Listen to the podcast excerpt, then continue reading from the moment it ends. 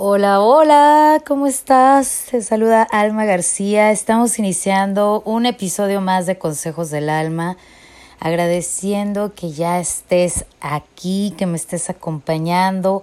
El día de hoy estoy solita, pero quería hablar de algo que la verdad creo que si no te ha pasado alguna vez, no creo que seas una persona normal y voy a estar hablando de el autosabotaje, pero antes de entrar en el tema, quería invitarte a que me sigas en mis redes sociales, almiuk007 en Instagram, Alma García en el Facebook y en mi página consejosdelalma.com.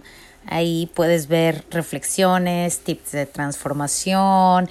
Ah, voy a estar teniendo mes a mes una cartita especial para ti Así que te pido que te suscribas.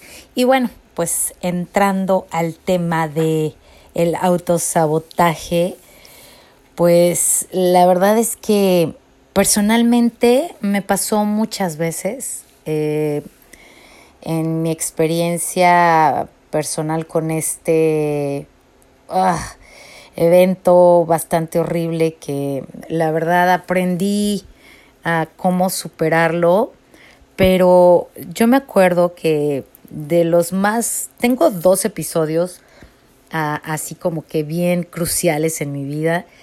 Y uno de ellos fue cuando yo estaba en Guadalajara estudiando para educadora y al mismo tiempo estaba trabajando, pues ya, ya vivía solita, entonces pues tenía que trabajar y tenía que estudiar y tenía que mantenerme, ya sabes. Entonces yo trabajaba en un... Uh, en un jardín infantil eh, privado, se llamaba Divertido, no sé si todavía exista ese ah, jardín de niños. Y pues empecé en el primer grado de kindergarten y me encantaba, me encantaba trabajar con los pequeños. Eh, siempre fui como muy pasional de ese trabajo. Eh, me dormía súper tarde haciendo trabajos manuales. Eh, me encantaba organizar los festivales y dentro de, el, de este jardín de niños, ah, pues conocí a mucha gente y de hecho ah, invité a algunas de mis compañeras de la escuela, de la universidad, a que trabajaran en, el, en, en la escuela y este, y bueno, pues yo era muy, muy amiga de la dueña de del jardín de niños. Y llegó un día y se llamaba Sandra. Ay, espero que esté bien. La verdad es que ah, agradezco mucho lo que ella hizo en ese momento por mí, porque llegó un día y me dijo, Alma, eh, me encantaría que fueras la encargada de mi escuela. Y yo, ¡ay! No sabes, o sea, me entró un nervio horrible, este, tenía miedo, tenía pánico. Eh, lo primero, pues sí, fue alegría y felicidad y estaba que no cabía y que no me la creía. Em, me pareció algo en ese momento increíble y maravilloso, pero ahí entra mi autosabotaje. Cuando a mí ya después de que pasó la emoción y la felicidad, me entró un pánico y me entró un ¿qué tal que no lleno las expectativas de Sandra? ¿Qué tal que yo no soy la, este, la indicada para ese puesto? Porque déjame decirte que era una escuela bilingüe y yo para ese entonces pues así como que mucho inglés, mucho inglés, pues no sabía, la verdad. Entonces era como que, oh my God. Entonces hace cuenta que, híjole, me puse súper nerviosa y hablé con Sandra y le dije, ¿sabes qué? Este, me encantaría ayudarte a hacer lo que quieres que, que haga con los programas quería que yo hiciera un nuevo programa estilo montessoriano. Eh, soy buenísima para organizar, buenísima para la investigación. Entonces me creí mm, suficiente para hacer eso, pero no para tener el cargo, lo cual ahorita me parece como ridículo porque tenía todo para poder ser la directora y este pero mi inseguridad y mi falta de autoestima en esos momentos o de autoconfianza vino a autosabotearme. Entonces hablé con Sandra y le dije, ¿sabes qué? Yo creo que la mejor persona para este puesto es Claudia, quien era una compañera de la escuela de la universidad a la que yo invité a trabajar en ese jardín de niños. Y me parecía que ella era la candidata especial porque ella tenía mucho conocimiento en inglés y porque yo a su lado pues no sabía lo mismo de eh, en cuestión de inglés pues pero más que nada más que nada hoy lo puedo reconocer así era mi inseguridad, era el no querer brillar más que los demás, el no hacer, no hacer sentir menos a los demás. Y ese fue uno de mis grandes errores, una de las cosas de las que me arrepiento muchísimo porque creo que fui yo solita la que me llevó a ese momento de, de pérdida, de fracaso, de no, no sé ni cómo llamarlo, pero el autosabotaje que yo tuve en esos momentos, solo por el hecho de que yo no quería brillar más que los demás, porque yo no creía en mí, porque yo no confiaba en mis capacidades, a pesar de que había mucha gente que las veía en mí, yo no tenía esa confianza en mí. Entonces, pues sí, se lo dieron a Claudia y yo seguí feliz y contenta, o sea, de verdad muy contenta porque ella terminó en el puesto y eh, yo me sentía muy bien porque al final pues ella estaba en el puesto porque yo la recomendé y bueno. Pasan los años y te digo años y llego, esta es la segunda vez que me autosaboteé y que dije, y esa fue la, última, ¿eh? O sea, ya. Eh, y bueno, me supongo que hubo más en el transcurso de los años, pero fueron dos de las que me acuerdo mucho y que no se me olvidan. Y esta segunda fue cuando yo trabajaba en un restaurante aquí en los Estados Unidos y el gerente general del restaurante me dijo a mí, yo era este garrotera en ese entonces, aquí les llaman bus boys y este pues la que limpia las mesas y le hace la chamba al mesero, ya sabes. Entonces yo era buenísima, yo era muy chambeadora, a pesar de que acababa de tener a mi bebé, Maya, y pues de repente tenía que salir corriendo a cambiarme la camisa porque pues ya se me estaba eh, saliendo la leche porque estaba amamantando en ese tiempo. El manager me daba permiso de ir a la casa, a amamantar a mi hija, regresar y seguir chambeando. Entonces, mira, lo agradezco muchísimo también. Y un día llegó Steve, y me dijo, Alma, quiero que seas mesera. Y yo, ¡ay! No, hombre, yo me sentía soñada porque, bueno, ya para ese entonces ya hablaba algo de inglés y, no me escondía de la gente y, bueno, pues había como un poquito más de confianza en ese aspecto, pero, pero, ahí va mi autosabotaje. Volvió a pasar exactamente lo mismo que hice cuando me ofrecieron el puesto de directora del jardín de niños.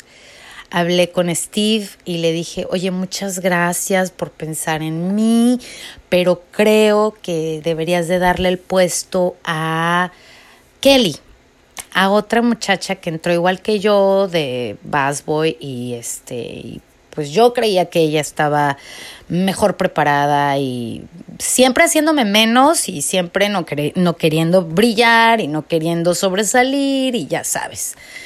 Entonces Steve fue el que me dijo a mí, me dijo, yo no le estoy pidiendo a Kelly que sea la mesera, te lo estoy pidiendo a ti y yo veo el potencial en ti. lo tomas o lo tomas. Y yo dije, achis, achis, achis, achis. O sea, no pasó como en el jardín de niños. En el jardín de niños, Sandra dijo, ok, pues si, si eso es lo que quieres, pues se lo doy a Claudia.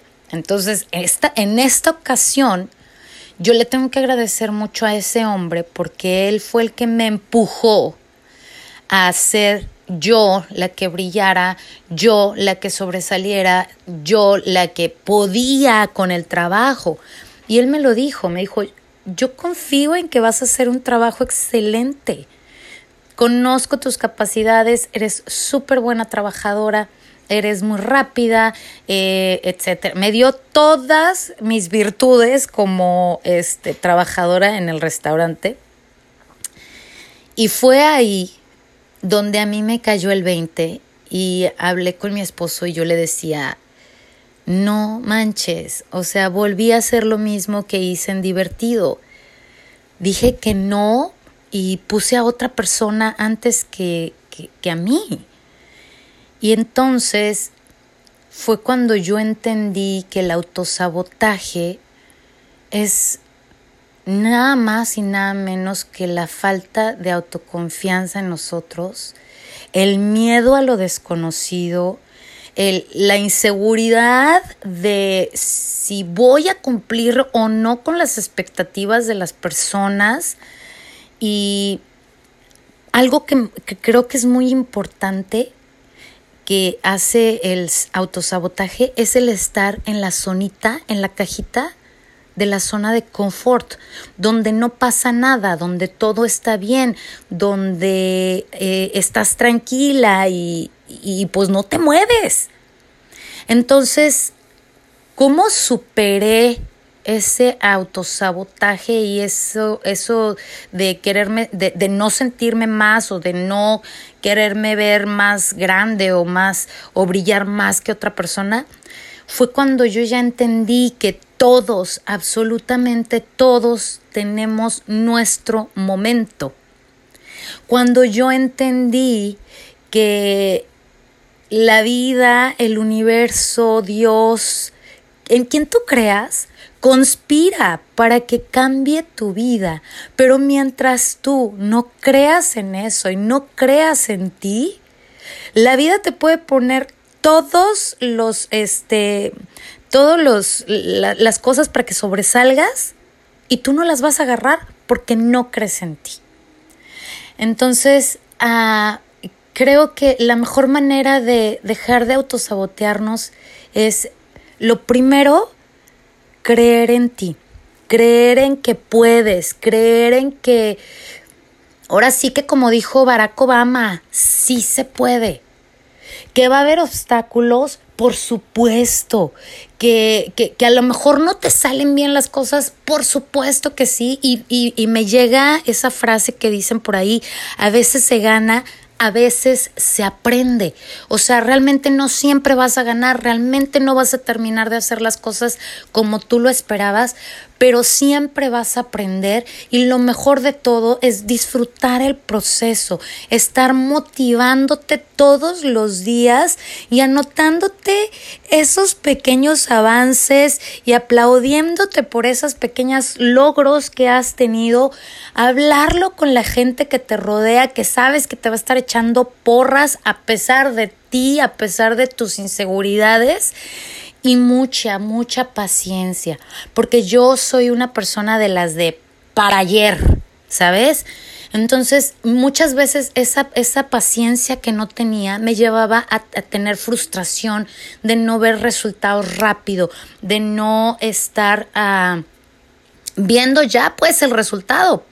Entonces, esa paciencia que se necesita para poder llegar a una meta es así fundamental de pensar que ahí vas. Ahora sí que como dice Luis Fonsi, pasito a pasito, suave, suavecito. Y recordando que nada es fácil, que si fuera fácil lo estaría haciendo todo el mundo.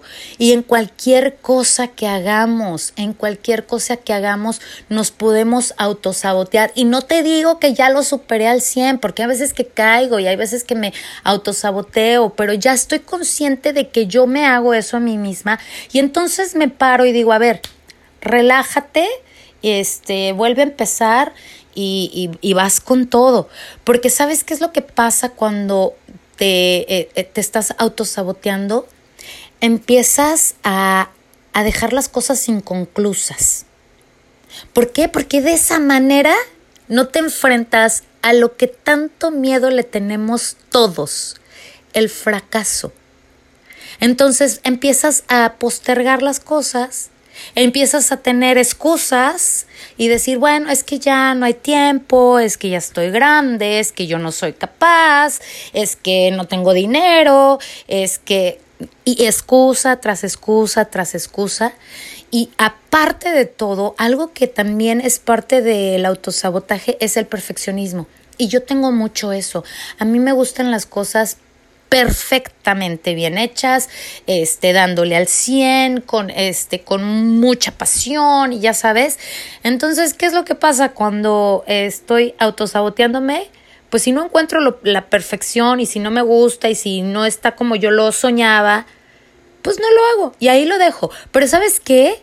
No lo estoy haciendo porque no está perfecto. No lo estoy haciendo porque estoy encontrando la excusa perfecta para no avanzar en eso que yo estoy trabajando, ¿sabes?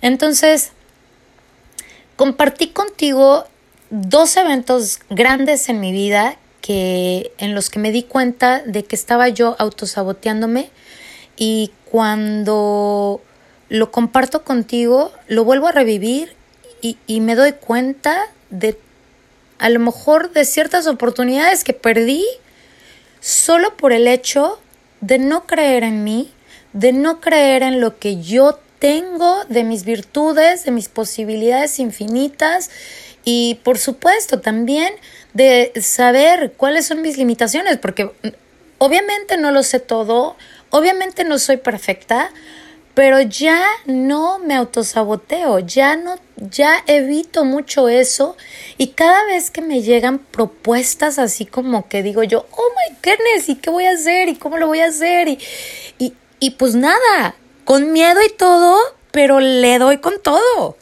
Porque al final lo, lo único que me queda después de tomar cualquier decisión, cualquier proyecto, cualquier inicio de, este, de, de trabajo, lo que sea, todo, todo tiene un final y en el final me daré cuenta de si eso era para mí o no.